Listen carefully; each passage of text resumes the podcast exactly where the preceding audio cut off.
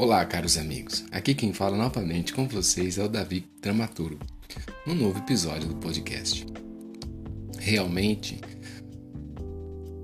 eita espinheira danada que o pobre atravessa para sobreviver. Como é espinhoso escrever sobre o Tiãozinho de Uberlândia, jamais Beirabinha. Como Charlie Chaplin, ele começa na infância no picadeiro de um circo.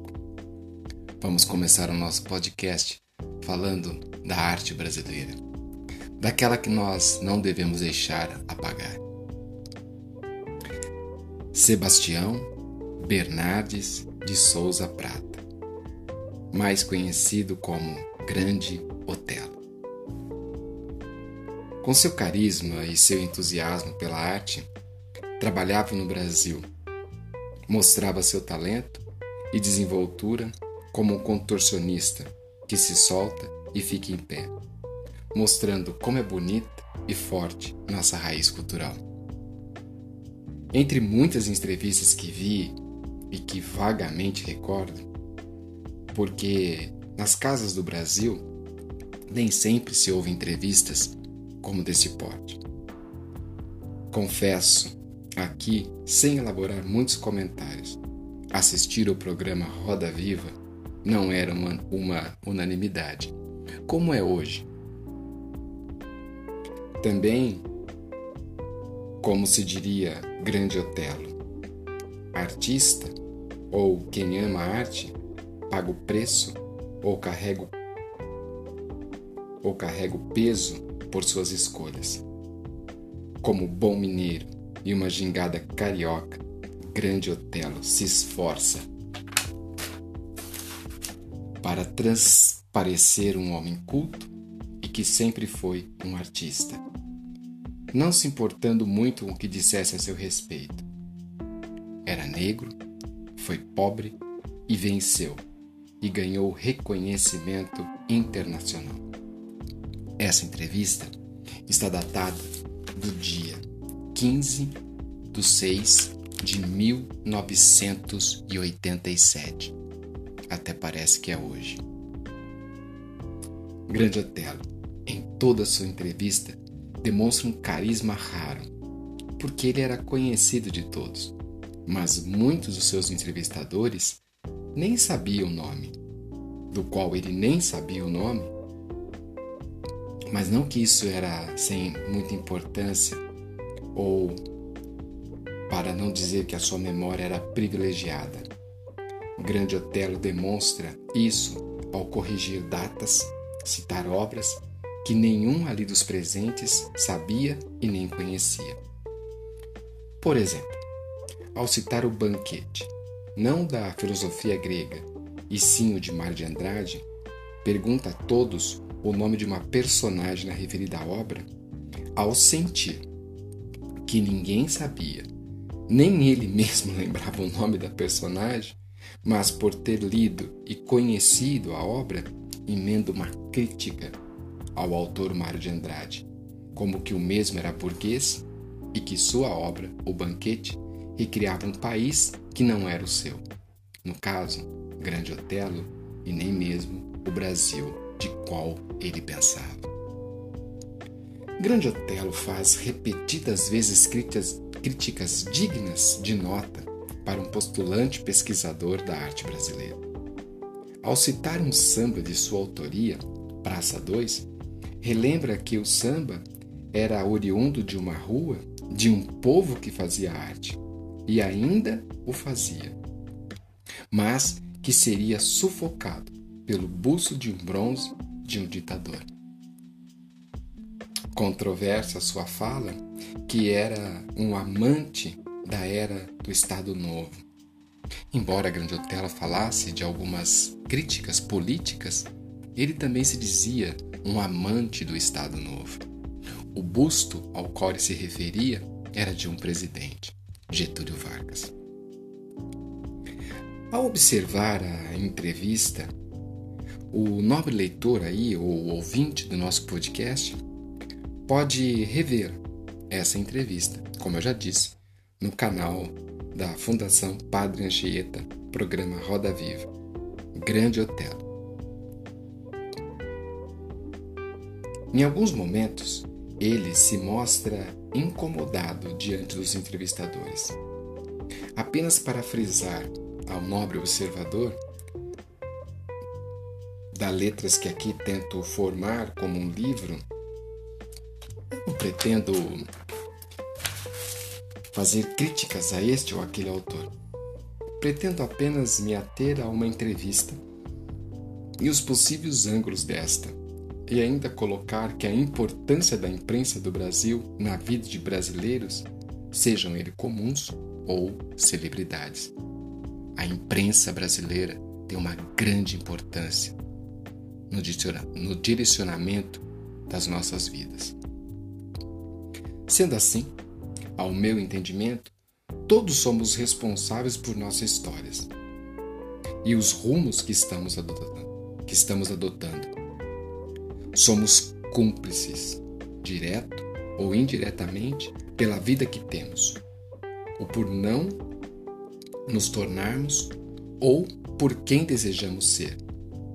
Aquilo que queremos ser, seja uma coisa ou outra, depende de nós.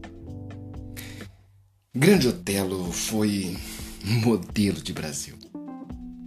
Como já dito, não por ele ser negro, mas por acreditar em suas raízes.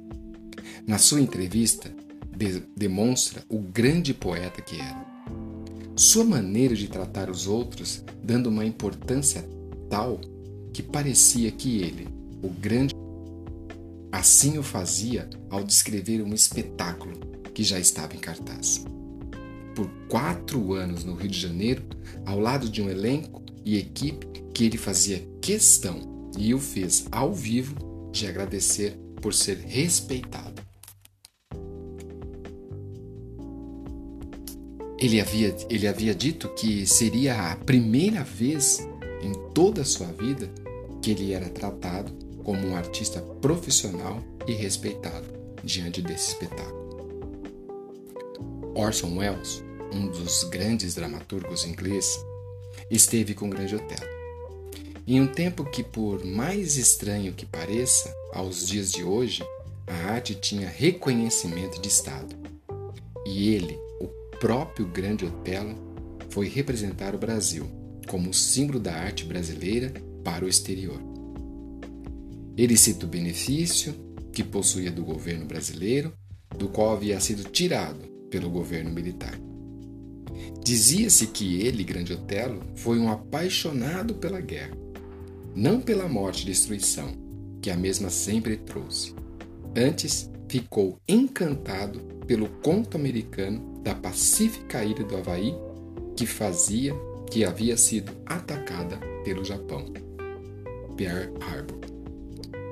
Em 1987, Grande Otelo não se rendia mais aos encantos, emaranhados das encruzilhadas que os Estados Unidos traziam ao tirar gargalhadas por várias vezes, Grande Otelo deixa em alto e bom vernáculo. Eles estão roubando o Brasil dos brasileiros. Aquilo que ele dizia que era um encanto na sua juventude já não era mais, aos 71 anos. Se essa entrevista tivesse acontecido nos séculos 21, nos dias de hoje, a questão racial e um preconceito seriam a pauta. Porém, o grande pequeno Otelo deixa isso de lado e emenda ao entender que o problema do Brasil era desigualdade. Acredito que ainda seja. Grande Otelo não se prendia a essas questões raciais. Não se deixava abater por elas. Grande Otelo não era um especialista sobre esse tema, mesmo porque ele era um artista, cantava, dançava, escrevia, atuava dentro dos campos das artes cênicas. Estava completo ou fazia o que era o seu melhor. Mas um ponto ele deixou claro: Macunaíma não era uma história de um negro, era uma história que era possível ser de um ser humano. Embora que fosse um estereótipo. Nesse quesito, rende homenagem a Mário de Andrade. Grande Otelo conseguia falar da mesma pessoa, mostrando os pontos altos e baixos dela, sem, sem denegrir a imagem daquele ao qual ele estava falando. A forma como o Grande Otelo chama alguns nomes importantes da cultura brasileira de agentes da anticultura fica evidente ao questionar um dos seus entrevistadores ao redarguir se o mesmo achava fácil pegar dinheiro do governo. No caso, Embrafilme, que era do tempo dele, o que mais tarde seria Le Rouanet, Ancine e assim por diante. E o que ele dizia que estavam querendo pegar dinheiro das empresas no Brasil para custear eventos ou fomentar a cultura brasileira como um todo. Tanto sua resposta soou unânime. Não, ninguém concordava com isso. Sonegar ou deixar de pagar ou fomentar com dinheiro alheio para Grande Otelo, isso não era justo. Grande Otelo era um especialista na arte de representar. Porém, em se tratando de cooptar recursos, suas habilidades financeiras eram ruins. A mesma que, se perguntando sobre matemática, alguém responde que odeia. O tempo é tenaz e cirúrgico. Grande Otelo sobreviveu aos malandros e oportunistas. Seu nome era e ainda é uma referência da cultura brasileira. Ele não demonstra simpatia com o monopólio da TV, na qual a Rede Globo de televisão detinha em 1987 e que durar por uns longos anos. No entanto, confessa que era bom, porque ganhava sem trabalhar. Embora Grande Otelo não concordasse com esses subsídios que o governo dava, ele dizia que fazer o quê? Na idade dele, tendo uma aposentadoria garantida, não era ruim.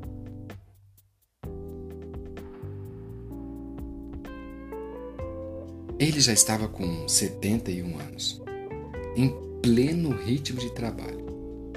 Mas vencer o alcoolismo e suas tantas tragédias da vida não lhe rendiam mais a mesma dinâmica de uma memória privilegiada. Quando foi filmar com o consagrado diretor americano Orson Welles, entendia a responsabilidade profissional. Mas decorar um longo texto em inglês era o caos para ele. Por isso, fez e foi agraciado mas ele, por sua força de interpretação, o fez em espanhol, o que seria um fracasso para sua carreira. Lhe rendeu um bom dinheiro à época e uma lembrança muito feliz, é verdade, mas que nunca mais haveria de ser chamado por Wells. Mas isto não incomodava, pelo menos foi assim que o grande Otelo transpareceu nesta grandiosa entrevista. Grande Otelo tinha fama de indisciplinado. Não quando atuava, na verdade. Era assim com os compromissos. Fato que foi desmentido ao vivo por simplesmente o grande escritor brasileiro Benedito Rui Barbosa, autor da última novela da qual o Grande Otelo participou, Escrava Isaura, da Rede Globo. Vários atropelos seriam marcados em sua história de arte. Grande Otelo não transparecia por vezes. Disse por vezes que Vatusa, uma grande cantora brasileira que tinha chegado da, da Europa, participava com ele no espetáculo carioca. Iria citar nomes como Mestrinho, Plino Marcos e Guilherme Caram. Todos estes com referências dignas de um grande Cicerone das artes cênicas do Brasil. Mesmo quando questionado direto sobre sua operação, ou, perdão, sobre a sua opinião sobre qual era o melhor do Brasil de então, não respondia para não constranger. Depois, ao longo de quase duas horas de entrevista, de jogos de cenas e troca de papéis, falava de nomes que os amantes da arte deveriam conhecer. Sua humildade é demonstrada ao responder todas as perguntas de frente, com um olhar cheio de brilho. Fazia referência que o importante era atuar. E o brilho do sucesso seria reconhecido depois do trabalho feito. Uma espécie de orgasmo cênico, quando se tivesse exaurido da sua obra. Tocando em frente. O novo vem e o velho tem que partir. Sempre foi assim e nada será como antes. Em terras tupiniquins de Grande Otelo, Oscarito, Mestrinho, Carequinha e Mazarope e outros tantos são os verdadeiros construtores da obra, da arte brasileira. Nunca vi Grande Otelo nos palcos, mas tive o privilégio de assistir, ao lado de Lélia Abramo, no Teatro Itália, Milton Gonçalves, em Conduzindo Miss Daisy. Naquela época, era a Nestlé que patrocinava e fazia um lançamento de mais de um de seus produtos. Cito esse fato porque Grande Otelo citou Milton Gonçalves e um embrulho ocorrido entre os dois. Com o Milton, é claro. Não com o Milton, é claro, mas com aqueles que eram picaretas da manipulação, que, devido suas ambições, proibiram e vituperaram o poder de crescimento que o Avança Brasil poderia ir além mar no estrangeiro. Cabe a nós hoje fazer valer não como competição, mas como preservação de nossa história. Hoje, quando revejo essa e tantas outras entrevistas que irei reproduzir ao longo do tempo no podcast, sinto uma enorme gratidão e desapontamento do porquê não é ensinado cultura de Brasil para brasileiros. Arte vai, arte vem, semente fi, fica, planta que fruto dá, não cai do céu. As estrelas caminham ao nosso alcance. Povo sem memória não constrói sua história. Nunca precisamos plagiar. Sempre tivemos nossa própria moldura.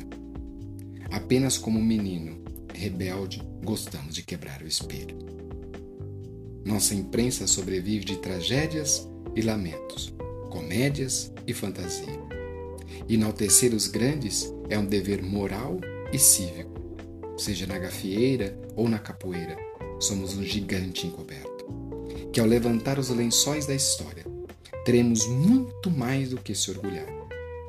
Gostaria de terminar este capítulo do podcast com uma poesia, talvez uma crítica, mas, sobretudo, homenagear aquele que foi e será um pilar da cultura cênica no Brasil, o pequeno Grande Hotel.